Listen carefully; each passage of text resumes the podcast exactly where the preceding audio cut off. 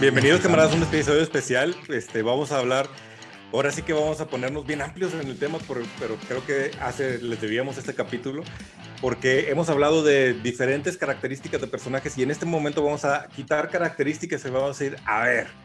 ¿Cuál es el top de los personajes de la República, al menos para Leo y para mí? ¿Cuáles son los personajes que más nos gustan y por qué? ¿Es cierto, camarada Leo? Así es, camarada Richo. Hoy vamos a meternos en este tema de ya no hablar de que si es que es bueno, que si es papá, que si es malo, que este es en general cuáles son nuestros personajes favoritos de todos los ámbitos dentro de la República. Estamos hablando de cómics, estamos hablando de películas, de libros, de, de muchas circunstancias. Y por qué en algunos casos nos encanta un personaje y por qué nos ven también a veces tan enojados cuando sale una película y decimos, no mames, ¿por qué hacen eso con este güey? O sea, porque el personaje originalmente en el libro, en el cómic, en su origen, era otra cosa. Entonces también eso es importante eh, aclararlo y como ponerlo sobre la mesa. La idea es mencionar un cierto número de personajes Tal vez no en orden, pero creo que se van a dar cuenta cuáles son nuestros más favoritos de los más favoritos. que dependiendo de qué tanto guiamos y nos emocionamos, se van a dar cuenta con cuáles tenemos más afinidad. sí, y en algunos casos sabemos y estamos conscientes de que son personajes que están relacionados con nuestra niñez, que están relacionados con una conexión mucho más emocional con cada uno de nosotros. Entonces va a haber personajes en que tal vez el camarada Richo no conozca o no ha leído o no ha tenido interacción igual que yo no he tenido interacción o yo no he leído, o a mí me parece así como que, ¿eh? ¿Por qué te gusta este güey? ¿Por qué es tu favorito? Igual, o sea, todos tenemos esta, esta lista. En los comentarios agréguenos cuáles consideran que ustedes son sus personajes favoritos de este mundo de fantasía, de cómics, de libros, de películas, de series, de todo. Mientras sea ciencia ficción, fantasía, superhéroes, es bienvenido. Perfecto, pues vamos a arrancarnos entonces con la, con la lista del top de personajes de la República. Entonces, arráncatelo, suéltate. Eh, el primer personaje y ahí está. Y este, eh, mi primer personaje y en este momento ya es mal. Te voy a madrear porque sé que ni siquiera lo conoces, no has leído la novela y no tienes ni idea. Entonces, ya con eso empezamos. Uno de mis personajes favoritos en el mundo de la ciencia ficción en los libros es Duncan Idaho. Ok, sí, todavía ¿Quién no es, leo. ¿Quién es Duncan Idaho? Es un personaje súper interesante dentro de Dunas. Este, lo hace Jason Momoa en la nueva película de Villeneuve. Y creo que con todo y que solamente he visto el tráiler de la película de Dunas, creo que es una representación súper interesante y creo que la mejor que va a haber de Duncan Idaho. Duncan Idaho es un personaje central dentro de Dunas como personaje secundario, güey. O sea, más allá de Paul, que es el personaje principal y el protagonista y todo, el peso que tiene Duncan Idaho, tanto en Paul como en su mamá, como en el Duque Atreides, como en la repercusión posterior y en el universo de Dunas a través de los libros, porque no solamente salen Dunas, sino que también salen otras novelas. En Dios Emperador es un personaje súper chingón para todos los camaradas que han leído las novelas de Dunas. O sea, la verdad es que en, en, en, en Dios Emperador, Duncan Idaho se lleva el libro de una manera impresionante y sigue siendo un personaje secundario. Sigue siendo un personaje como este Han Solo, pero todavía más abajo en cuanto a su presencia en, en, en, la novela. Y sin embargo, cada vez que sale es de que, no mames, este güey es un chingón, o sea, te emociona y, y te enamoras del personaje por su forma de, pensar, por su forma de actuar y por todo lo que representa para el entorno de los Atreides. Entonces está bien interesante y por eso es uno de mis personajes favoritos dentro del universo de la República Geek. Bueno, pues ya veremos la película y también en algún momento está en mi lista leer ese libro para poder opinar al respecto, pero sí suena muy interesante cada vez que tocamos el tema de Dunas. Veo que te apasiona y, y sí, sí, quisiera conocer mejor ese Es una de mis novelas favoritas de todos los tiempos, Dunas. se puede entender y se nota. Bueno, yo voy a ser mucho más mainstream y me voy a mover a una galaxia muy lejana que muchos de, de, los camaradas conocen y voy a hablar de uno de mis personajes favoritos y ya lo hemos tocado varias veces, que es Jar Jar Binks. Claro que no, quería ver tu respuesta. quería ver tu reacción. No. Así yo. What? No, uno de mis personajes favoritos de la República, y sí lo hemos tocado varias veces, es Ahsoka, güey. Ahsoka Tano um... poco a poco se ha ido desarrollando para convertirse propiamente quizá en mi personaje favorito de Star Wars. Está peleándose con Obi-Wan, que es uno de mis personajes favoritos de, de Star Wars. Pero lo que más me gusta de Ahsoka Tano, y creo que es justo lo que define lo que ha hecho Filioni con el universo de Star Wars, es cómo ha ido construyendo el personaje, de, introducirla como esta adolescente annoying, esta adolescente que dices, uy, ¿por qué está, con, por qué está ahí compartiendo lugar con Anakin y Obi-Wan, si, es una Jedi eh, menor? Y luego cómo va aprendiendo de ambos maestros, porque aunque él, él es Padawan directamente de Anakin, la presencia de Obi-Wan y de Yoda, también la, empiezan a forjar como personaje. El hecho es que, llegue tarde o temprano a desafiar a la, Orden Jedi y decir, yo no estoy de acuerdo con las ideas de este consejo, decida aventarse una aventura en personal sola para madurar, para crecer.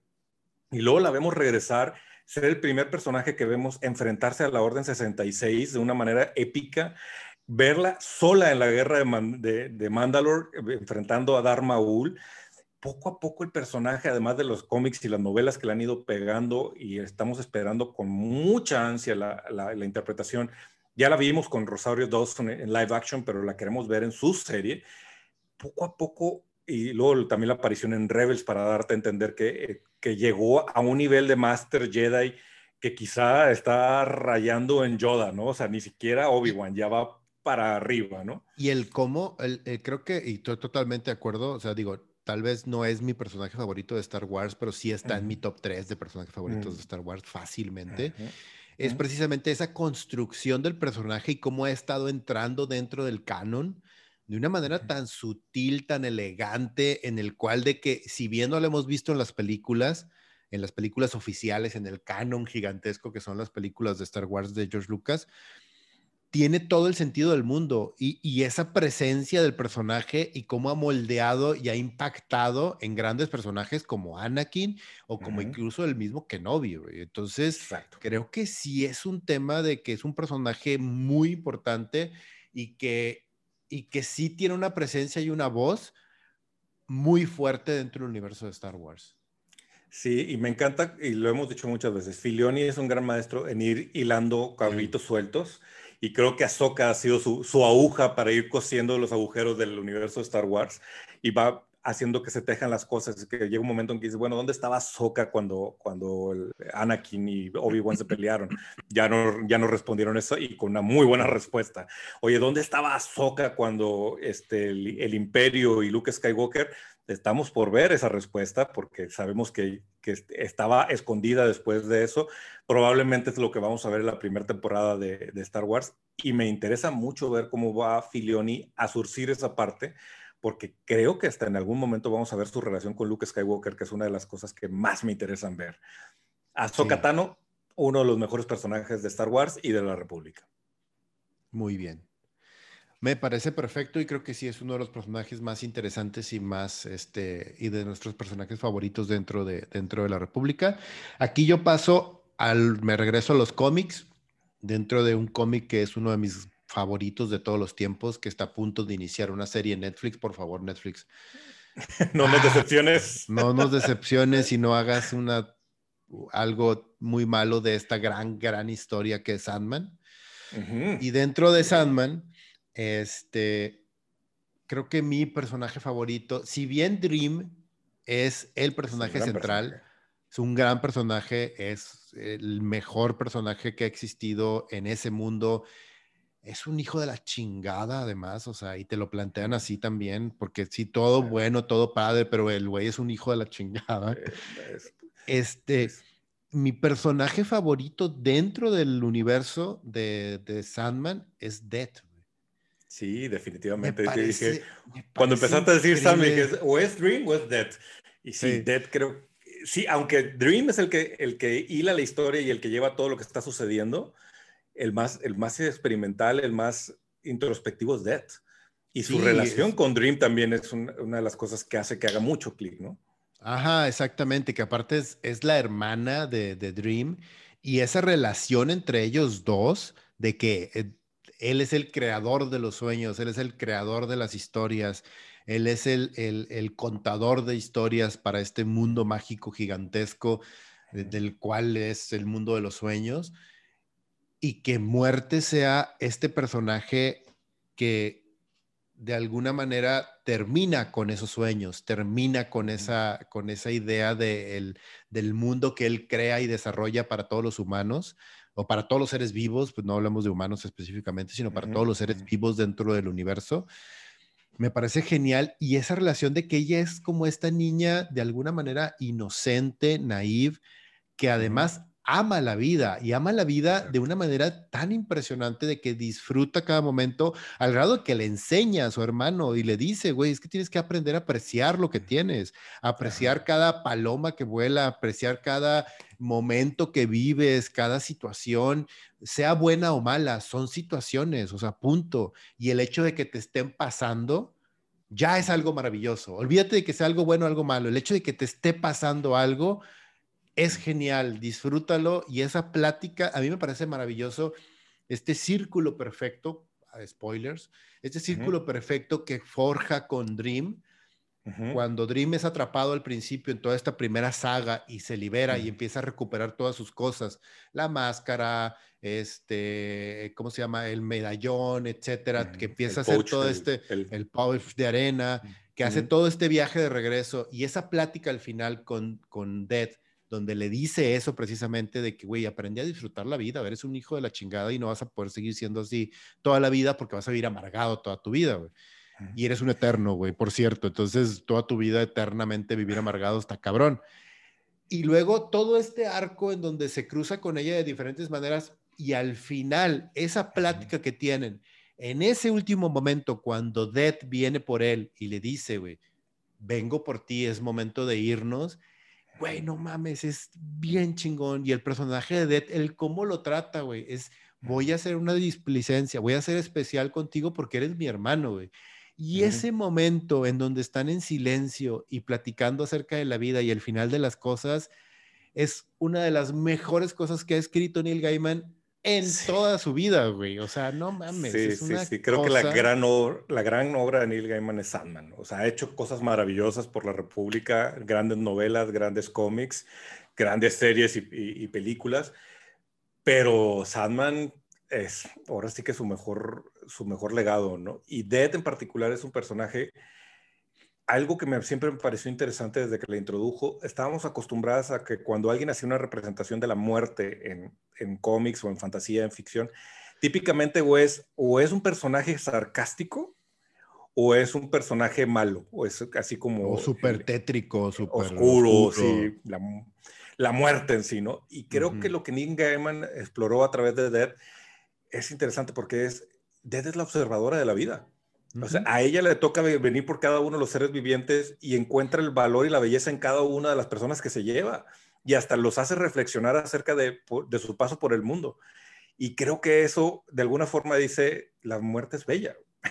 y, es, hay paz en la muerte, ¿no? Porque de hecho Dead tiene mucho esa, esa transmisión de, llegó un momento, disfrútalo, pasaste cosas muy buenas, vámonos, ¿no?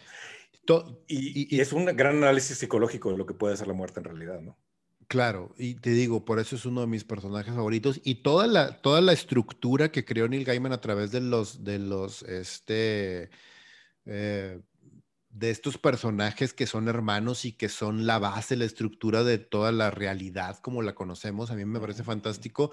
Yo todavía no entiendo por qué el tema de la D, o sea, todavía no, no, me, no me hace sentido, pero me Dream. Ajá, pero se me hace maravilloso, o sea, todo ese tema de Dream, este Death, Desire, Destiny, Destruction, este, ah, ¿cuál es el otro? Eh, Despair. Eh, y me falta uno, no me acuerdo cuál es el que me falta, es, es son siete. Ahorita, lo ponemos en texto.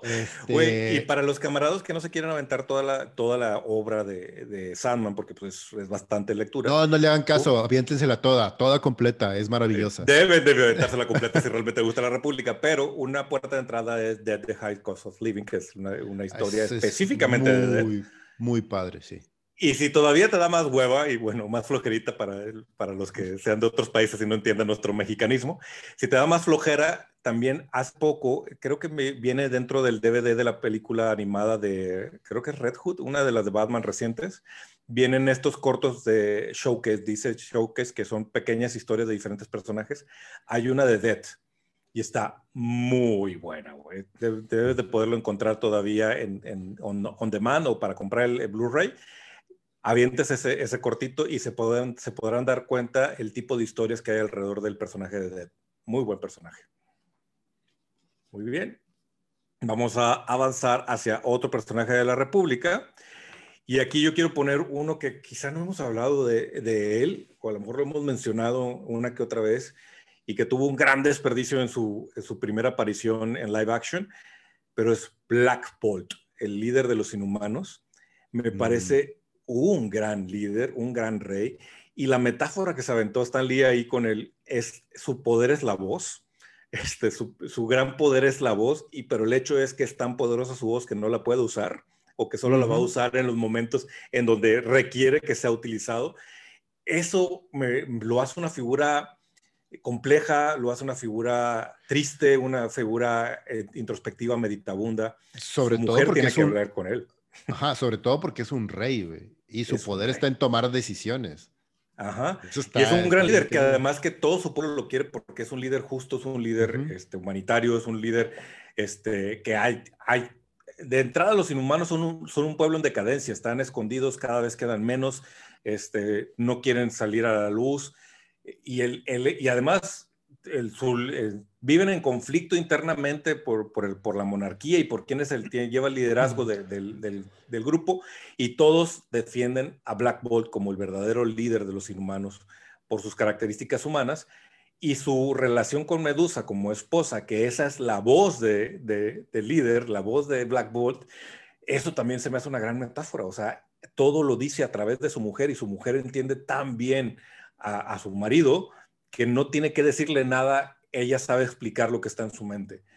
Sí. Es, es una metáfora cerradita, güey, y, y, me parece bien, bien poderoso y ahora sí épico. Y muero por ver una gran adaptación live action donde esto suceda, de que cuando Black Bolt abre la boca, algo, sí, sí, todo se destruye.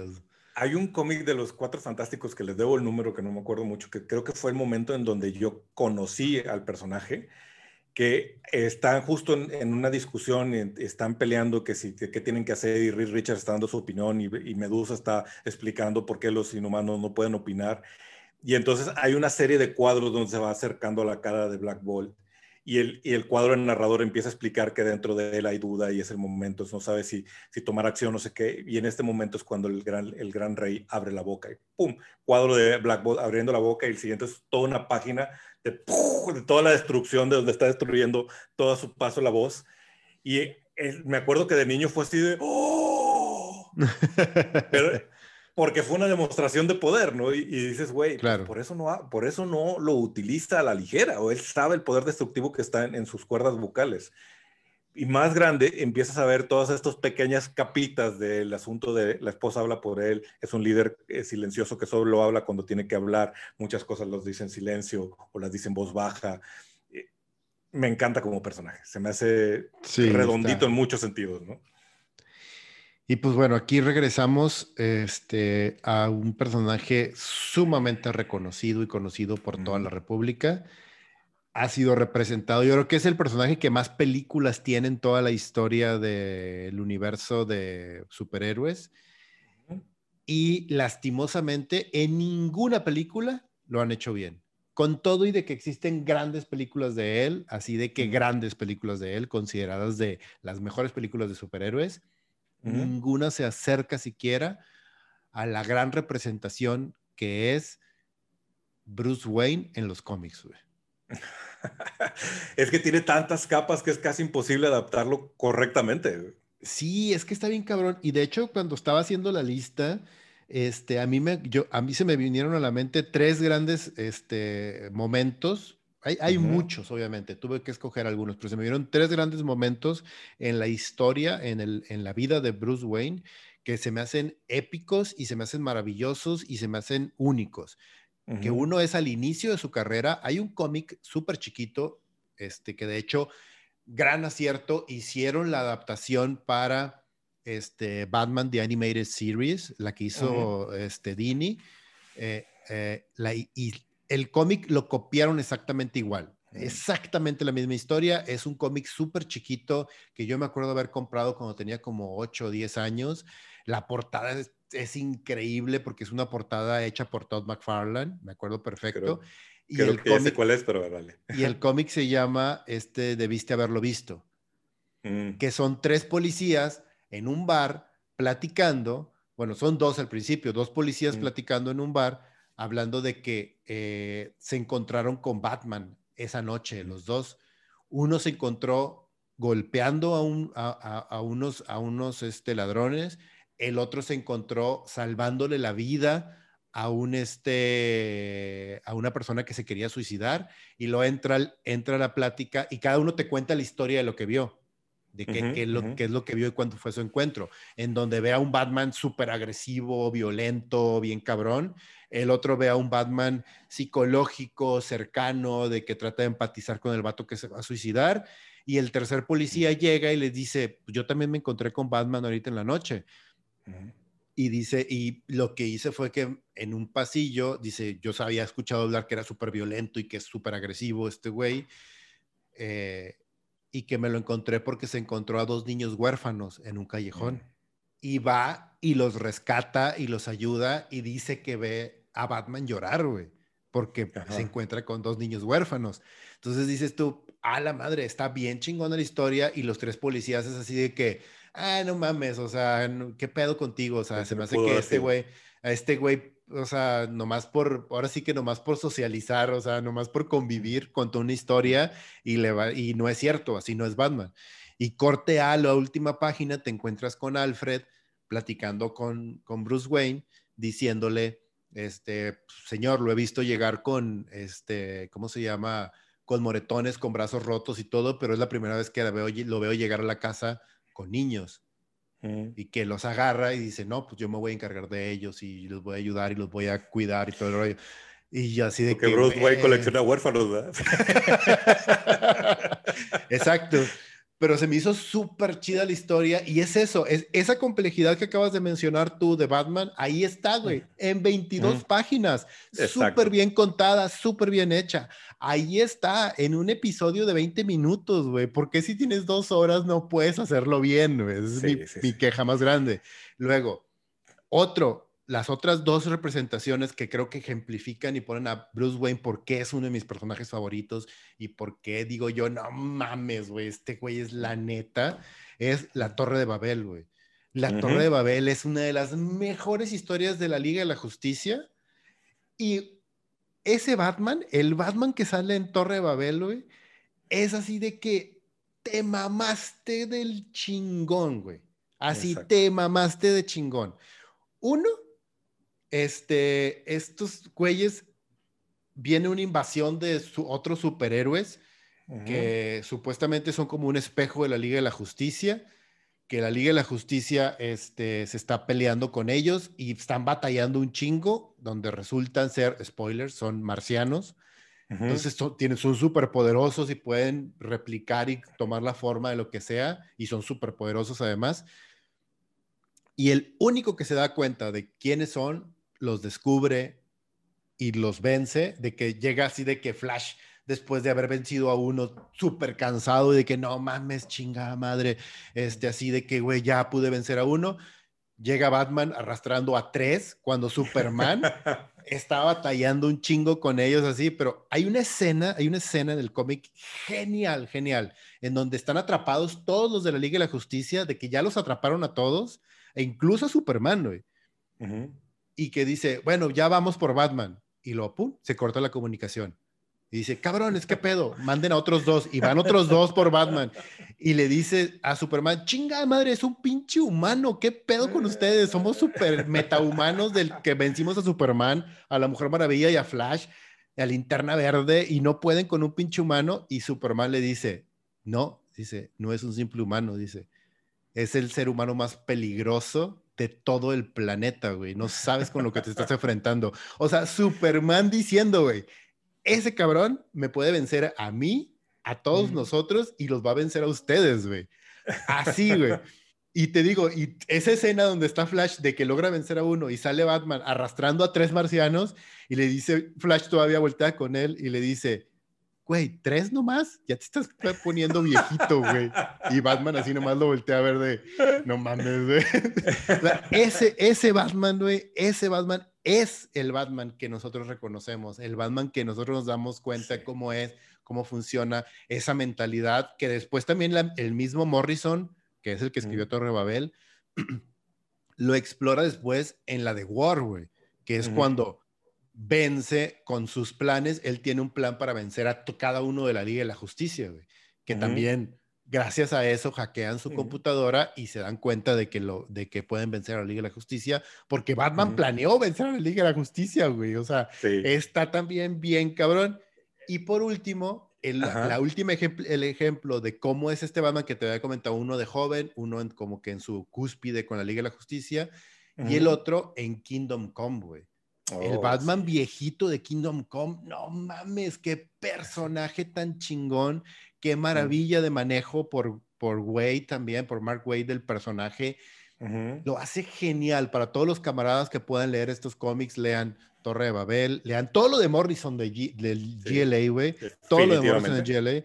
Este cómic que les comento de Debiste haberlo visto está bien difícil de conseguir, pero Kingdom Come también es una gran novela gráfica. Esa siempre tiene que estar en sus estantes. Es una cosa maravillosa. Fíjate que mientras hablabas de eso, es que también esas grandes historias donde justifican por qué alguien como Batman estaría a la altura de Linterna Verde, de Superman, Wonder Woman, es también cuando están bien manejadas es, increíble y cómo agarra la coherencia del mundo en donde está planteada la historia. Me acuerdo que cuando venían, anunciaron la de Batman versus Superman, mi hermano, que no es nada geek, nunca le ha gustado más que Star Wars, este, me dijo, pero qué ridículo, o sea, ¿cómo va a enfrentar Batman a Superman? Y yo, aguántate para que veas, porque realmente la persona o el personaje que puede vencer a Superman con la mano en la cintura es Batman. Sobre todo porque lo tiene demasiado analizado, está demasiado cerca y porque el verdadero superpoder de Batman es ser líder y ser analítico. Y, es un gran estratega de guerra. Sí, eso es su, su, técnica es una herramienta. Lo que realmente lo, lo hace diferente, lo hace metomano es su cerebro, lo capaz de, de poder analizar lo que, lo que lo rodea pero también creo que lo que lo hace un gran personaje, y es una discusión que siempre se ha tenido en, varios foros, es quién es la máscara, Bruce Wayne o Batman, ¿no? Y creo que a diferencia de Superman, eh, evidentemente Clark Kent es la personalidad que adopta Superman para pasar desapercibido. En el, en el caso de Batman creo que es al revés. O sea, realmente, o sea, más al revés quise decir. o sea, Superman es, eh, Clark Kent es la verdadera personalidad de Superman y Superman nada más se ve omnipotente por sus poderes y por, su presencia. Pero en el caso de Batman, Batman es la, verdadera persona y Bruce Wayne es lo que la máscara con la que él pasa su día a día para que la gente no descubra que él es Batman. Exacto. Este, y en ese sentido, una de las capas que siempre me ha gustado de Batman es cuando exploran que dentro de su gran potencial cerebral y lo fregón que es, el gran líder, el gran estratega, mucho es cubrir sus dolores y sus, sus cicatrices internas y que en el fondo sigue siendo ese niño que perdió a sus papás. Y me gusta cuando exploran que Bruce Wayne o Batman es ese personaje que no se atreve a ser soft, a que no se atreve a ser débil y que no se atreve a, decir sus sentimientos a la primera. Por eso odié la sonrisa de Ben Affleck en, la versión de Josh Whedon de Justice League, porque eso no lo haría Batman jamás, güey. O sea, por más que le dé gusto ver a Superman y sentirse aliviado porque yo Superman, no lo haría porque va en contra de su código como personaje. Y hay una pequeñísima historia, güey, que no sé si tú la leíste, que me pareció muy genial. No es de esas historias que, que, que, le agreguen al universo de DC, pero que, que, hacen sentido y dices, ok, sí, ese es Batman. Es una pequeña historia que debe haber sido publicada por ahí de los noventas, en la que por alguna razón esta gran moneda que tiene Batman en la baticueva se hunde en, las cuevas internas y se va hacia adentro del agua, este, y Batman no la podía sacar, y entonces le llama a Aquaman para que le ayude a sacar este gran penny que tienen como colección dentro de su cueva. Y entonces durante eh, todo el cómic eso es. Eh, Batman y Aquaman platicando y viendo y dónde está atorado y cómo, le, cómo lo mueves, no sé qué. Finalmente logran sacar el penny, y hay una exploración de personajes, de, su forma de ser y demás. Logran sacar el penny y, y, Aquaman le dice, tú pudiste haberlo sacado solo, ¿no? Y Batman así como que no quiere decir nada y dice, Batman, la próxima vez que tengas ganas de hablar con alguien y echar una cerveza, dímelo. ¿no? Y, y, esa es una cosa que me parece muy padre los personajes, ¿no? Bien lo pudieron haber hecho con Superman, pero creo que el hecho que sea Aquaman le dio un tono todavía más, más interesante en el sentido de, es Batman, es Batman tratando de ser humano, pero no se atreve a decirle a un amigo de, oye, necesito platicar, traigo muchas, muchas cosas encima, necesito hablar con alguien y desahogarme, ¿no? Me encantan ese tipo de historias porque te hacen ver... Sí, a mí también. El, el, y solo con ciertos personajes logran hacer eso, lo he visto con, con, con Batman, lo he visto con Spider-Man. Esas pequeñas historias que no agregan nada en, en, todo este mundo fantástico, pero que dan mucha luz acerca de, de, de lo personal del, del, del hombre detrás de la capa y detrás de la máscara, ¿no? Sí, aportan, aportan estos, estos granos de personalidad y de esencia del personaje inicial. Y digo, por eso, por eso Bruce Wayne creo que es uno de mis personajes favoritos de la República. Y ya lo solté y creo que en este vamos a coincidir porque es uno de los grandes favoritos de los dos. Este, uno de los personajes que está acá atrás, acá atrás. Y no estoy hablando de Spider-Man, estoy hablando de Peter Parker, porque aquí en, este, en este caso Spider-Man sí es la máscara y el, el, gran personaje que hace que esta historia haga clic y que funcione y que conecte con un montón de personas como nosotros y creo que con una gran parte de la República es Peter Parker. Lo hablamos en varios episodios, es, un, es una figura triste, es una figura caída, eh, ha sido huérfano, criado es una figura Es una figura trágica, güey, en todo el sentido de la palabra. Y y lo que lo hace más poderoso, más allá del, de que lo haya picado una araña radioactiva, es eso. A pesar de, de tener todo en contra, de, crecer como huérfano en, una situación económica complicada, con unos tíos que son su figura paterna, pero que en realidad no están en una situación cómoda y que están haciendo todo lo posible por sacar a un adolescente adelante, además de su edad avanzada, sigo pensando que la tía May funciona mejor cuando es anciana y no cuando es joven fuerte. Este, Peter Parker es ese tipo de persona que no se rinde, pero que además, y eso es lo que lo hace muy humano y muy, muy identificable, no se rinde, pero no deja de, dudar de sí mismo. O sea, no es como Batman que construye, Bruce Wayne construye una, una personalidad alrededor de él y nada me hace daño, ¿no? Peter Parker es lo que es y le muestra a todo el mundo. Es más, muchas de las, de las historias más simpáticas, agradables de Peter Parker es cuando su inocencia y su transparencia hace que el villano o que su compañero héroe, ya sea Tony Stark o sea Steve Rogers o, Matt Murdock en muchos casos, ven quién es Peter Parker y se dan cuenta de la calidad de persona que es, porque su máscara es su único filtro. O sea, realmente Peter Parker es Peter Parker y se le sale, ¿no? Sí, también por eso creo que Tom Holland es una gran representación porque ha logrado sacar ese Peter Parker que, que está impresionado en dónde está y dice cosas que no debe decir y hace chistes alrededor de, hola, soy Peter Parker, ¿no? En lugar de decir soy Spider-Man. O dice, Doctor Strange, ah, estamos usando los nombres inventados, entonces soy Spider-Man. es, es, esta inocencia de alguien que es, que es como es, ¿no? Y, y que fue criado en un buen hogar a pesar de las carencias. Sí, digo, para mí Peter Parker es probablemente mi personaje favorito. Yo lo tenía en la lista el último precisamente por lo mismo.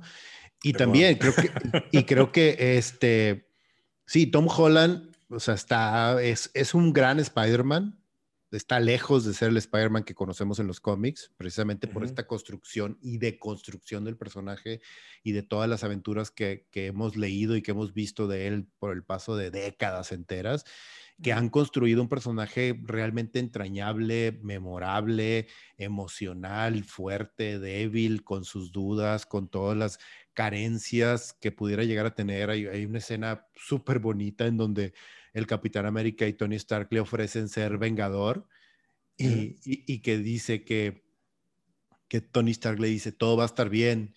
Y lo, y que los abraza y dice, pues, dice eh, pero me voy a tener un, un sueldo, voy, voy, a recibir algo, dice por hacer esto. Y que Tony Stark le dice, todo va a estar bien, we have money. Dice, ah, gracias. Así, pero literal de que gracias, güey. Sí. Entonces, es, es, es, una, es un personaje súper, además con un corazón de oro, en Exacto. donde una de las cosas que siempre, siempre a mí me fascinó de los primeros cómics que yo leí, que, que, te digo, yo empecé a leerlo como en el número, cuando llegaron aquí a México, como a partir como del número 260 y tantos, que es la, la época dorada de, de Romita, de Romita y de este, Ditko y de, y de Stan Lee escribiendo, Stan Lee escribiendo los cómics, de cómo creaba y era un espejo de la realidad, o sea, amén de que te pelearas con un supervillano, era un espejo de la realidad de que de que nunca quedaba bien con sus novias, siempre tenía problemas de dinero, siempre tenía problemas para, para poder ayudar a las personas que quería ayudar porque no se podían ayudar al mismo. Este, todo el tema de que este, de que si hacía algo bueno, siempre quedaba mal con alguien y así es la vida, o sea, así es la vida a nivel general y eso es una cosa maravillosa porque no todo era miel sobre hojuelas de que, ah, salgo y peleo contra el supervillano y regreso a mi casa y soy el héroe, no, o sea, era su día a día, era no tener dinero para pagar la renta y sin embargo él decir, voy a salir y voy a ayudar a todos los que me pueda encontrar para ayudar. Y a veces era de tener un robo de banco, a veces era de tener un robo de una bicicleta, güey. O sea, era así de importante para él ayudar en todo lo que podía. Y, y él decía, pues bueno, la forma que encontré más fácil de, de poder ayudar y de ayudarme a mí mismo y que le dolía a él un poco porque lo hacía como de una manera un poco egoísta y decía, es que esto está un poquito mal, pero ni modo, tengo que comer era lo de tomar fotos de Spider-Man y venderlas. Cuando él decía, ay, voy a ayudar a alguien, pero al mismo tiempo es, voy a tener fotos mías y voy a poder comer esta semana, güey. O sea, así de que, güey, o sea, era súper padre eso, o sea, vivir y que es un niño, o sea, la gente no, la gente todavía, y es una de las cosas que más me gusta, por ejemplo, de Tom Holland, pero en los cómics te lo ponen de una manera impresionante y muy bonita, es, el güey es un chavito que está buscando y teniendo dinero para poder estudiar su carrera, güey. Y para ayudar a su tía. Ajá, y, y, aparte ayudar a su tía que no tiene nada de ingresos. Entonces el güey era así de que literal es un niño de 18 años que está buscando cómo sobrevivir en el mundo. Exacto. Y por eso creo que ese fue el, fue el gran acierto de Stan Lee, que es, es una un personaje con el que la mayoría de nosotros podemos identificar porque vemos los problemas de la vida alrededor de él. Y lo que realmente lo hace heroico es que pues le podrá ir muy mal y las cosas podrán salir muy mal, pero él no rompe su código moral, porque la única vez que lo rompió, las cosas salieron peor. Y entonces ahora viene cargando con esa, con esa decisión boba que fue dejar escapar a ese ladrón que terminó matando a su tío y dejó a, a su tía sola y luchando ahora que no tienen ingresos ni nada. Entonces hay todo una, y, y, todo lo que le llama la web de Spider-Man, ¿no? Que es cómo cada uno de los personajes que de alguna forma se le van acercando terminan con situaciones trágicas, difíciles, que tienen que ver con las decisiones de Spider-Man y le cargan más eh, moralmente sobre eh, hacer lo correcto y quién soy en el mundo. Algo que hace, pues acabamos de grabar el, de noticias y te mencionaba que hay un video de Kevin Smith explicando cómo se hizo geek o cómo nació su geekness. Está en el canal de Netflix hablando sobre He-Man. Y él hace una comparación que se me, dio risa porque a la, más, a la vez inmediatamente pensé en Spider-Man. Y él dice que al crecer en un hogar católico, él hace la comparación entre la Biblia y los cómics. Y dice que la diferencia de la Biblia es que te dices que tienes que ser bueno si no te vas al infierno, mientras que los cómics te dicen tienes que ser bueno porque tienes que ser bueno y porque es lo correcto, güey. Y entonces hay un código moral de los que hemos crecido alrededor de estas lecturas que dices, pues, porque es lo correcto, güey, porque eso lo quería Peter Parker, o sea, porque necesito ayudar al que lo necesita y porque no me voy a quedar con ese dinero, porque no voy a hacer eso que es, es cuestionalmente morable, moral, moralmente cuestionable, porque ese es Peter Parker, güey. Y creo que es el, mejor ejemplo de ese tipo de narrativa en los cómics. Sí, sí, es claro. Y, además también está todo este tema de, la construcción del personaje a través, como dices tú, de la red de Spider-Man, pero también de una red también positiva. Y creo que eso también ayuda mucho de cómo él influencia y sobre todo de la mano de Stan Lee a la hora de construir estas historias, de cómo influencia alrededor de él a tantos personajes y los ayuda y, y es un tema también de cuando él levanta la mano, todo el universo Marvel está ahí con él, güey. Todos, literal. Que es este tema de, de por ejemplo, de esa conexión que existe con Matt Murdock, que, que, es Daredevil, la conexión que existe con este con Silver Fox, la conexión que existe con Black Cat, la, con, con, la antorcha humana, la conexión que existe con el Capitán América, con los Avengers, y también estos tipos de detallitos y cositas que mueven el universo de una manera también súper impresionante, que es, por ejemplo, cuando toman decisiones, hay, hay, una historia también muy bonita, muy padre que ya he contado antes de, de, Watcher, en donde Spider-Man jugando un partido de fútbol con niños define literal el destino del universo, güey. O sea, así de que lo define y es una cosa super X y de cómo él ni siquiera se da cuenta de que ciertas acciones positivas y buenas tienen un impacto gigantesco y que él ni siquiera es consciente, ni siquiera él es consciente de eso, de que ayuda a alguien y eso desemboca en algo bueno para cientos, a veces miles, a veces millones de personas. Y él no se da cuenta y lo hace porque él sabe que es lo correcto. Ni siquiera es un tema de creencia o no creencia. Dice, esto es lo que se debe de hacer, lo hago. Y se da la media vuelta y se va. Y eso genera una ola también de un impacto positivo, de algo genial. O sea, es como cuando, y es algo bien curioso porque psicológicamente está comprobado que eso funciona. Si tú estás en un lugar y ves a alguien recoger la basura, a ti te da pena y dices tú, mm. ah, yo también quiero recogerlo. Si ves a alguien dar propina o ayudar a alguien, tú dices, ah, yo también quiero ayudar. O sea, es contagioso esa parte y eso es una de las mm. cosas que se me hace más loables del personaje y cómo está construido y que se me hace, te digo, es probablemente mi personaje favorito. Sí, sí, definitivamente es también, sí, yo creo que es mi personaje favorito también, o sea, no, está en el top de cualquier superhéroe de cualquier universo. Peter Parker, gran personaje, gracias Stanley por crearlo. Y fíjate que como un pequeño eh, agregado y como mención honorífica, voy a meter otro personaje del universo de Spider-Man que me gusta mucho cómo está construido, y esa es Mary Jane. Originalmente no era la intención que Peter Parker se quedara con Mary Jane, este, pero conforme fueron desarrollándose las historias y al ver la popularidad del personaje, Stanley tomó la decisión de encaminarlo para allá.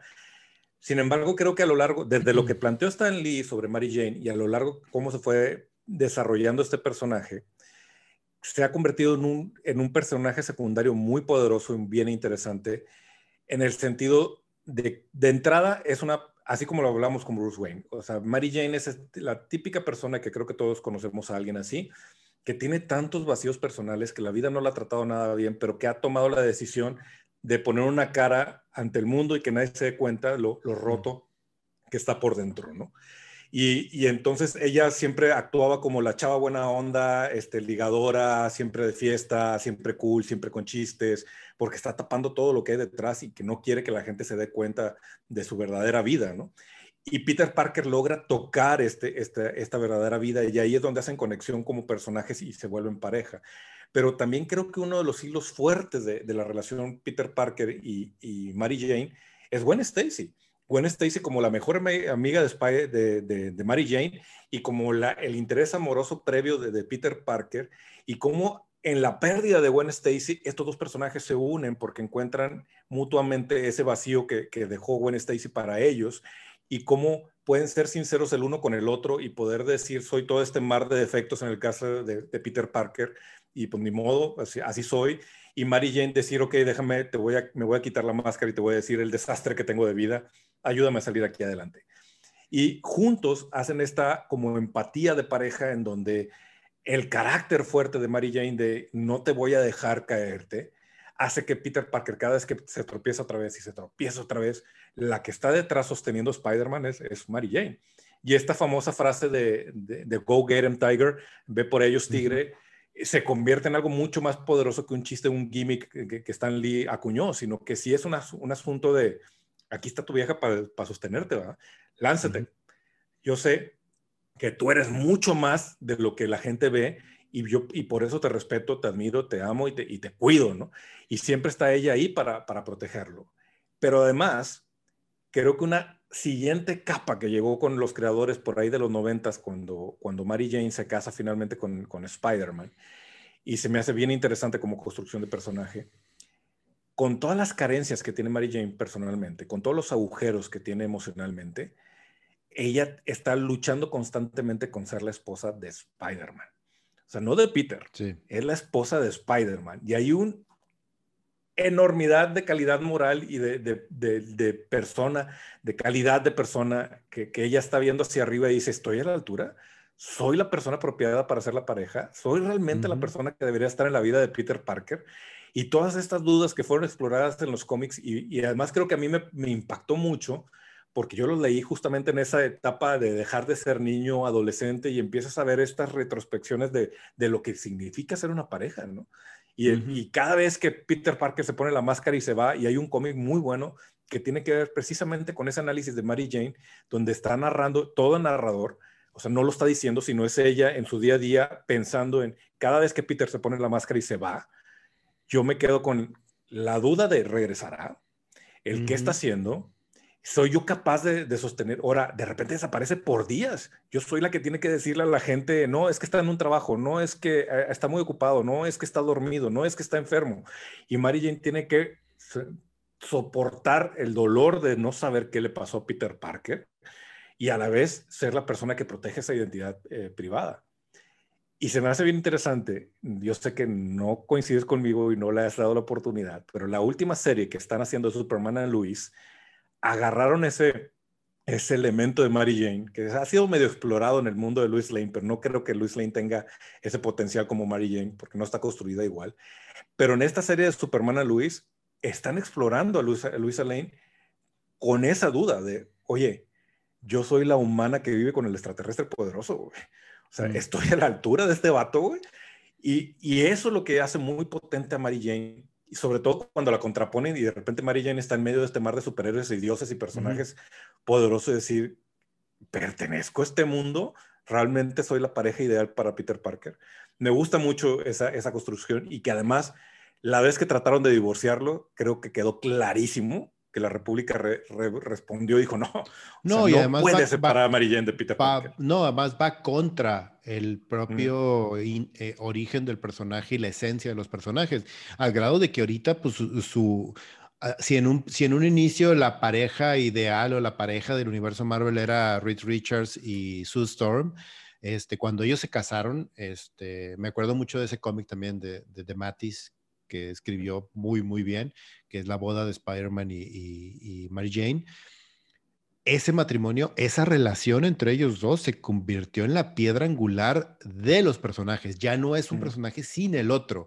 O sea, ya son una entidad única, como bien mencionas, y de cómo esa relación se ha vuelto cada vez más sólida y precisamente eh, se vuelve como este, este sostén de la relación de Peter Parker como persona y como superhéroe y de Mary Jane como su esposa y como su soporte y como ese pilar de que él depende literalmente. O sea, se la quitas y sí hay un, desmorone muy cabrón del personaje como tal en este momento. Y me parece bien, me parece bien construido porque eh, eso también es un mensaje muy claro y muy fuerte de que, güey, no estás solo, y si bien a veces no puede ser tu pareja, puede ser tu hermano, tu hermana, puede ser tus papás, puede ser un amigo, puede ser alguien, pero no tienes que estar solo. Exactamente, exactamente. Y para el tipo de figura depresiva que es Peter Parker, la contraparte que es Mary Jane es creo que súper mágica y, clara. Por eso también, aunque me encanta el personaje de Zendaya, no es Mary Jane. Y, es uno de, de, las grandes, de mis grandes dolores del MCU espero que en algún momento decidan eh, desarrollar de verdad a Mary Jane y que no, pues esta niña no sea la MJ que estamos esperando y con la que se queda Peter Parker. Muy bien. Yo tengo otro, otro, otros tres personajes de libros. Estos los voy a mencionar rápidos antes de, antes de seguir con otro porque a muchos de los camaradas a lo mejor, no sé, yo, yo estoy casi seguro que no los has leído tú los libros porque uno, me odias y dos, no te gusta leer. Este, el primero es un gran, gran personaje. Les recomiendo a todos los amigos que puedan, si encuentran algo de Brandon Sanderson en libros, léanlo. Es uno de los grandes autores vivos en este momento de fantasía, cuando hacía años, décadas que no existían libros realmente buenos de fantasía. En The Stormlight Archive, que así se llama eh, la, la, saga, así se llama, The Stormlight Archive. Este, el primer libro de Way of Kings eh, que fue el que me atrapó y dije yo, no mames, este güey es un pinche genio. Ahorita estoy leyendo el, cuarto libro. Este, Caladan es uno, es el personaje, es uno de los personajes principales o el personaje principal, sobre todo con el que empieza The Way of Kings. Te lo voy a tratar de describir y yo creo que la manera más sencilla de hacerlo es, es un Peter Parker con los poderes de Superman, güey. Entonces, está bien interesante el personaje, pasa por un arco histórico bien cabrón, empieza de una manera bien, bien, bien este, radical, porque el güey es un esclavo, literal es un esclavo, este, dentro de la historia y dentro de este universo de fantasía. Esto es fantasía, esto es, este es, este es lo que le llaman high fantasy, haz de cuenta. Este es un mundo creado completamente donde tiene sus propias reglas, tiene su propio ecosistema, tiene sus propios eh, dioses, sus propios poderes, todo, todo es original, haz de cuenta. Entonces, por eso se llama High Fantasy. La diferencia, como ya les hemos comentado con Fantasy normal y High Fantasy, es que la fantasía normal es en este mundo, en algo muy similar, muy cercano, se desarrolla una historia donde existe este grado de fantasía. High Fantasy es donde el mundo, la ecología, los animales, toda la estructura este, es diferente. Entonces, es un gran personaje, es, es un personaje súper entrañable, además del que te enamoras luego, luego, y que tiene pedos bien cabrones de depresión, güey. Y creo que es el, la primera vez que veo a un escritor en un mundo de fantasía trabajar un personaje con temas de depresión y con temas de este PTS, sobre todo, después de convertirse en este personaje de y de ser con los poderes que obtiene y todo lo que avanza y todo lo que hace y, de lo que es capaz, no poder sostenerlo, güey. No poder sostenerlo y decir, güey, no puedo estar todo el tiempo de guerra, no puedo estar todo el tiempo de pelea.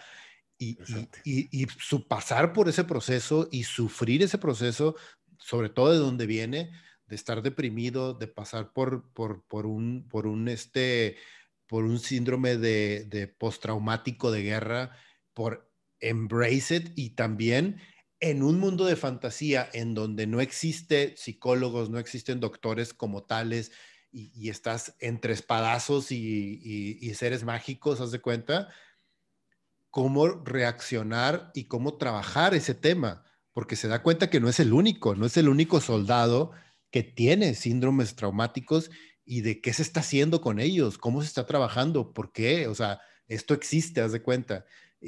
está bien complejo el personaje y es súper interesante y se me hace un gran, gran personaje que admiro mucho y que se me hace genial cómo lo ha trabajado Sanderson y que creo que deberían de leerlo. Son novelas súper densas, pesadas, o sea, de 1500 páginas cada una, entonces eh, sí, nomás si van a entrarle, entrenle con convicción nomás a esas novelas de Stormlight Archive. Este, otro personaje también de libros que me encanta y que va muy de la mano también con esto es, es Kvot, se escribe K-V-O-T-H-E, que es el personaje principal de The King Killer Chronicles, que se me hace también maravilloso. Este es en contraparte, este es un Tony Stark, haz de cuenta, es un chavito que es súper inteligente, que es súper capaz, que es, eh, que es como que tiene grandes cualidades y las presume y las pone al aire así como, véanme, o sea, mírenme, soy así. Y, pero también es un personaje muy rico en cómo reacciona y cómo trabaja su mente. Y la historia empieza en The King Killer Chronicles, empieza él ya siendo una leyenda ya siendo un personaje que es súper reconocido en este mundo de fantasía y él está contando su historia y él está diciendo, así fue como yo empecé y te está contando cómo llegó a ser la leyenda que es en la página uno del libro, de que es, ah, la madre, tú eres de King Killer, haz de cuenta así, de, güey, qué chingo, o sea, eres esta figura que es mago, que es guerrero, que es, o sea, es una cosa súper grandiosa. Estos van dos libros solamente. Este año se supone, se supone, después como de cinco o seis años de espera, sale el tercer y último libro de la saga. Este, vamos a ver qué, qué ofrece este Patrick Rothfuss, que es el escritor. Es muy buena saga, es también del, de, es de lo mejor que hay en fantasía ahorita escrita. Eh, y de ahí me brinco al último personaje, ya para hablar contigo de uno que creo que también vamos a coincidir que es muy importante. El otro es Ender's Game, la novela, la saga de Ender's Games. Ender Wiggins se me hace un gran personaje de ciencia ficción, se me hace uno de mis personajes favoritos, no tanto por la uno, la película es malísima, no es nada que ver con el personaje, pero la novela es muy chingona. Ender's Game, la primera novela es muy buena, pero donde se define el personaje y donde se crea un Ender Wiggins que tú dices, no mames, qué chingón personaje, qué chingona historia, qué gran, qué gran personaje es Ender, es en La voz de los muertos, que es la segunda novela. La segunda novela es una cosa maravillosa en donde él acuña esta frase, esta frase maravillosa de yo no puedo odiar a nadie, no puedo odiar a mis enemigos porque no los conozco y cuando los conozco, no puedo odiarlos. Entonces es genial y como todo el libro gira en torno a esa frase, el güey incluso, y es algo bien curioso porque ahorita hay mucha polémica con respecto a Orson Scott Card, porque él siempre ha sido una, figura que eh, él es incluso, es muy religioso y es, y es, pastor dentro de su religión. Entonces hay muchas cosas de religión dentro de, la peli, dentro de los libros, de sus novelas, nomás para que lo tengan en cuenta, porque incluso él explora esa parte del nacimiento de religiones en el segundo libro de La voz de los muertos, en donde la voz de los muertos se convierte en una religión y Ender, el propio Ender dice, o sea, no, no mames, o sea, esto no es lo que yo quería, por ahí no va todo el pedo, pero ya no lo puede controlar. Entonces es bien interesante la exploración del personaje, lidiar con eso en un entorno de ciencia ficción, en donde, ¿cómo pueden hacer una, una religión en un entorno de ciencia ficción, en un entorno donde ya todo va a estar muy avanzado y el personaje con lo que tiene que lidiar, trabajar y desarrollar dentro de la historia es maravilloso y es un gran personaje porque también tiene una brújula moral bien interesante y lo que busca al final del día es el bienestar para toda la mayor cantidad de gente posible. Entonces está muy, muy padre. Y ya entrando, ahora sí, para platicar directamente de esto, Aquí hago una pausa para decir, camaradas, ya se dan cuenta que el camarada Leo devora libros. no, me, lo admiro y no entiendo en qué momento del día logra leer todo lo que, lee, lo que ha leído. Porque no sé, más allá de tu bagaje, güey, de todo lo que has leído eh, hacia atrás, infancia, adolescencia, estás constantemente leyendo más libros y más libros. Además de ver películas, jugar videojuegos, trabajar, no sé cómo lo haces, güey, pero felicidades. eres, mi, este mi role model, güey. Este, sí, yo de hecho, una de las cosas que cambió mi vida a la hora de, de, de, la lectura de libros fueron los audiolibros. O sea, mm, los audiolibros me, me ayudan muchísimo. Mm. Cuando salgo a correr, cuando salgo a manejar, cuando hago estas, estas secuencias como mecánicas de alguna forma, es cuando aprovecho y pongo audiolibros y estoy escuchando y estoy leyendo al mismo tiempo. Entonces, ese es un, un, tip, un tip de vida. Muy bien, entonces ahora moviéndonos a otro personaje. Moviéndonos a este personaje que creo que aquí vamos a coincidir, es un personaje sumamente interesante, sumamente grande y que creo que tiene una gran representación. Ahora sí, en las películas tiene una gran representación y es igual que en los libros, es muy similar. En el libro es maravilloso, hay más detalles, hay más cositas, obviamente, pero sí es una gran representación. Es Aragorn en El Señor de los Anillos. Aragorn es este rey humilde, es este rey que, que no, no tiene, o sea, es una persona que defiende tanto a mujeres como hombres, es un hombre que además inspira confianza para los hombres, lo pueden seguir a la guerra pero al mismo tiempo es un hombre que respeta la posición de todos los que están a su alrededor, sin importar el tamaño que tengan ellos, o sea, ese honor que le hace a los, a los hobbits es genial. Es, es, una, la mejor manera de describirlo es que es el ideal de una masculinidad positiva, güey. O sea, es, genial cómo lo maneja Tolkien el personaje. Es honor y nobleza en, representación de un personaje y creo que la metáfora que hizo Tolkien ahí es él es lo mejor de la humanidad. O sea, mucho de lo que habla de, El Señor de los Anillos es que los humanos somos un desmadre. Los humanos estamos aquí para, para destruir al mundo, para complicar las cosas, para traicionarnos, para hacer guerras. Y Aragorn representa eso, esa luz de, lo que hay bueno en la humanidad y él es la representación viva y caminante de por qué, por qué existimos y por qué debemos seguir adelante como raza me gusta mucho cómo lo plantea Tolkien y además se sostiene porque no termina siendo este héroe acartonado, vacío, que es bueno por ser bueno, sino que es su construcción y e, es durante toda la saga él es fiel a esa construcción y, y de repente cae y cae en la duda, este, y también se, se cansa de, de, la batalla, pero aún así siempre dice, no, pues me voy a levantar y, y, todo por mis amigos y todo por, por la comunidad y, voy, a, voy a llegar a cumplir la misión que me han eh, encomendado porque el mundo depende de ello y mis amigos dependen de mí. Sí, también me parece un gran, gran personaje en todo sentido, ¿no? Sí, no, te digo, e, esa construcción del personaje y de cómo maneja la relación con todos los que hay a su alrededor, el respeto que les tiene y, mm. y cómo él siendo y sabiéndose ser más grande de lo que es y con esta sabiduría y con todo el camino recorrido, sigue con esta humildad, o sea, de que incluso... Nunca lo ves como imponerse por, Ajá, rol. A eso, mm. a eso, iba justamente, o sea, él nunca se impone, eh, pero siempre tiene esta voz de que, ok, lo que yo opino es esto por estas razones y creo que es lo justo por esto, o sea, es también, e, es, no nomás porque yo lo digo, se va a hacer, o sea, yo soy el rey, o sea, hay escenas impresionantes cuando, mm. cuando cuando está cerca de los hobbits, es impresionante cómo los trata, cómo los respeta al mismo tiempo, a sabiendas de la gran carga que tienen ellos y de la importancia que tienen, sobre todo en este, en este universo y de lo que se les encomendó, que no es nada fácil además. Y también es un líder que escucha, porque también siempre está escuchando la opinión de los demás y está tratando de mediar entre las diferencias de las razas, entre las diferencias de opinión y, por eso también es un, gran líder para, para, la comunidad del anillo. Y también tiene sus momentos trágicos a nivel introspectivo. Creo que ya lo hemos dejado ver en todos los personajes que hemos mencionado.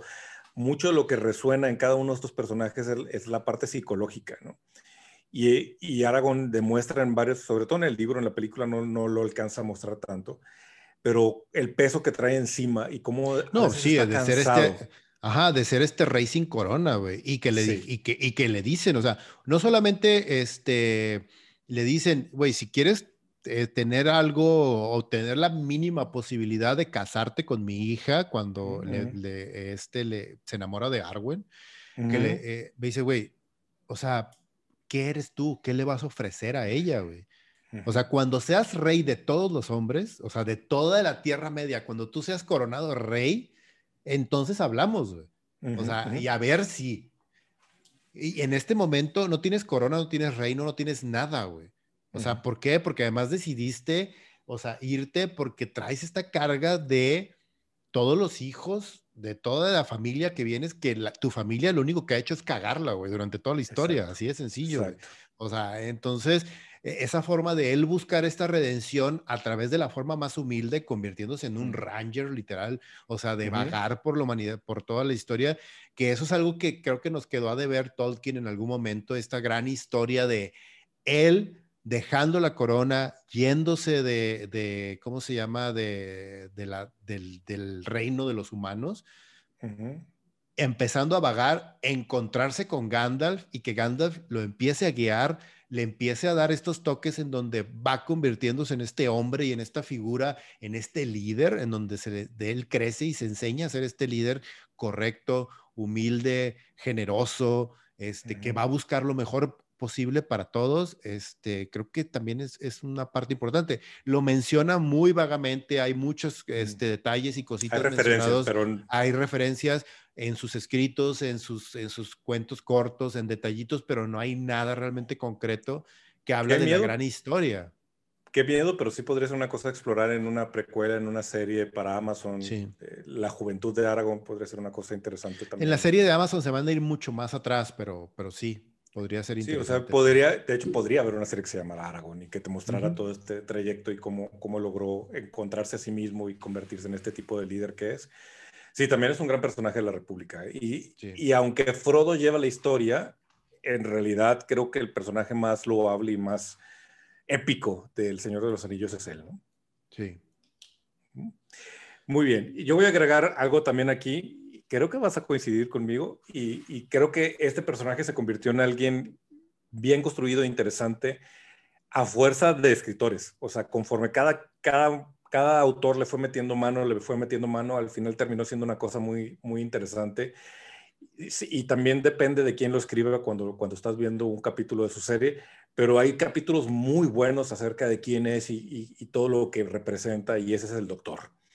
en, Doctor Who, el doctor es una figura súper interesante porque lo que empezó como un gimmick, se podría decir de mercadotecnia, de ya tenemos un actor muy grande como para seguir haciendo esta serie, cómo, lo, cómo rescatamos al personaje y aventaron la idea de al ser de Gallifrey, al ser este, este extraterrestre, él puede transformarse o mutar o cambiar su forma a una nueva representación de sí mismo. Y esto que, sigue siendo el, que sigue siendo el mismo personaje, o sea, el personaje es el mismo.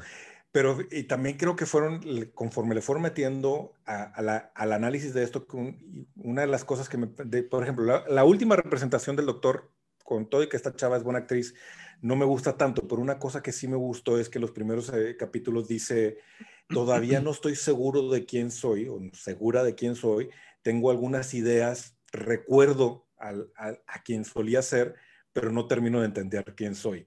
Y eso se me hace muy interesante como esa retrospectiva de hay ecos de, de quién, quién ha sido todas estas representaciones del doctor a lo largo de la historia. Pero una cosa bien chida es que además, hay, independientemente de que es el mismo personaje que ha ido evolucionando, a la vez son personajes distintos. Y cada reencarnación del doctor tiene un algo que lo hace único a pesar de que en el fondo son la misma persona. Sí. Y eso también se me hace súper introspectivo porque es como una metáfora de la vida, ¿no? De al, conforme vas creciendo, pues tienes ciertas ideas de niño, ciertas ideas de adolescente, luego vas cambiando juventud y, depende de lo que te va tocando vivir. Hay cosas que, a las que te aferras más y cosas que dejas ir y también hay ciertos recuerdos, incluso hasta reprimidos, de quién solía ser y anda por ahí y, y en momentos despierta y dices, híjole, pues sí, en algún momento yo, esto era lo que yo era pero ya no, y me, y me, siento tan ajeno a recordar quién era esa persona a sus 15, 16 años, ahora a esta edad. Esa exploración del doctor se me hace bien interesante, pero además también porque es, un, es una persona que ha vivido tantos años que los conflictos cotidianos de la, de la humanidad lo, lo divierten.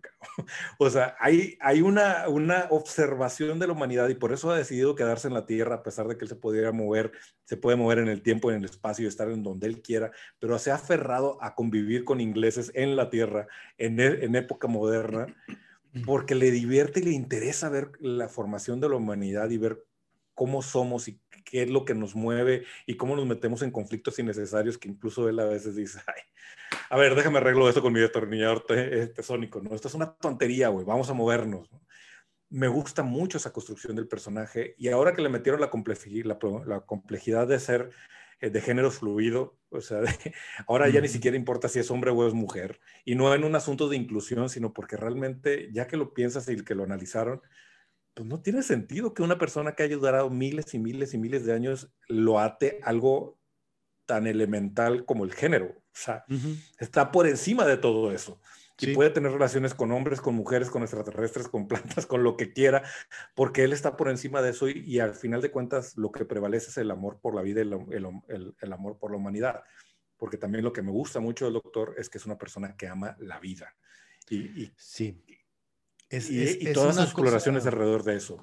Sí, es una cosa maravillosa porque sí, el doctor es, es, creo que es uno de los grandes personajes y sí coincido contigo de que es un personaje maravilloso y favorito de la República, sobre todo por esa exploración que dices tú de acerca de la humanidad. Además, este, este tema de cómo él valora por sobre todas las cosas la amistad, el ser leal con las personas, el ayudar por ayudar cuando eres realmente lo puedes hacer, e, el, el establecer como esta conexión con los humanos como lo establece de que, güey, me parecen súper interesantes y geniales y maravillosos al mismo tiempo, pero de una manera como de, de quiero tenerte cerca de ti, cerca, cerca de mí, porque me pareces algo digno de admirar y de, y de que me encantaría poder conocerte más, pero cada vez que conoce a un humano diferente, se da cuenta de que son únicos y eso también es lo que le explota la cabecita al doctor y dice, no mames, es que qué riqueza, qué maravilla hay aquí. O sea, en cada persona hay un universo, hay una línea temporal, hay aventuras,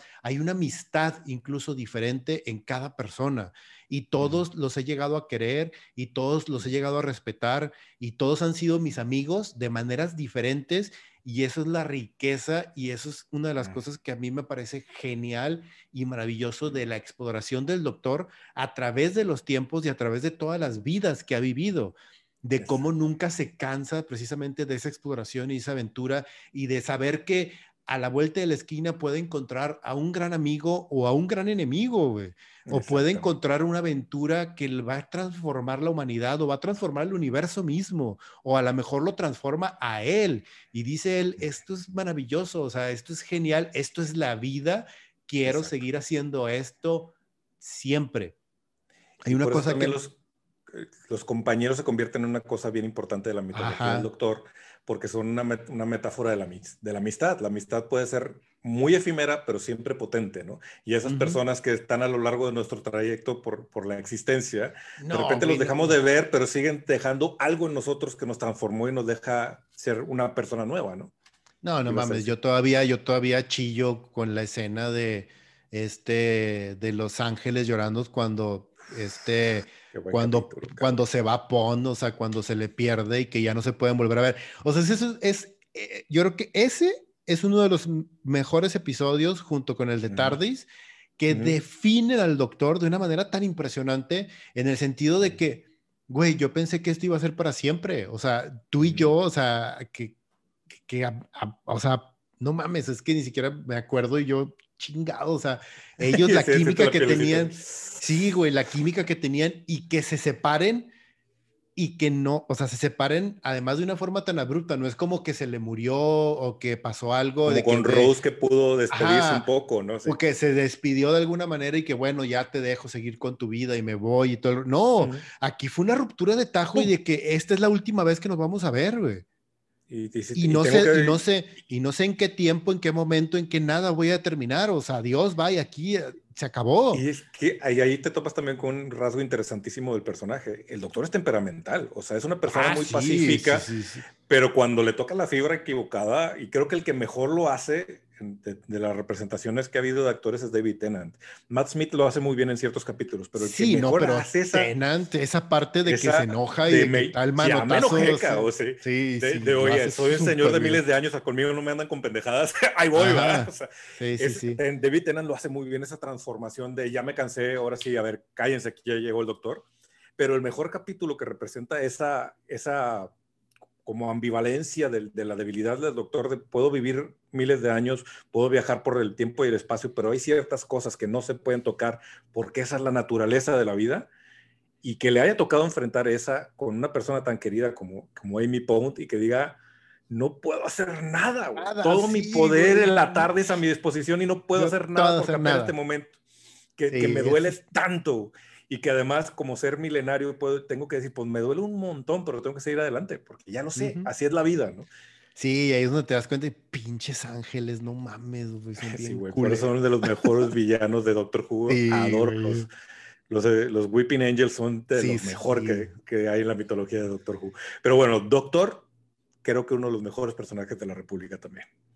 Pues sí, y si quieres, si quieres, con esto terminamos y luego nos aventamos otra edición, pero creo que esto... Muy bien, sí, creo que hicimos una buena exploración de los personajes que más nos mueven. ¿Cuáles serían los personajes que ustedes eh, extrañaron de esta lista o los que creen que deberíamos de estar eh, mencionando o que deberíamos de incluir en una segunda edición de estos personajes que definen la República? Pónganlos en los comentarios. Gracias por haber estado hasta el final del episodio. Les recordamos que nos pueden seguir en nuestras redes sociales. Estamos en Facebook, estamos en Instagram.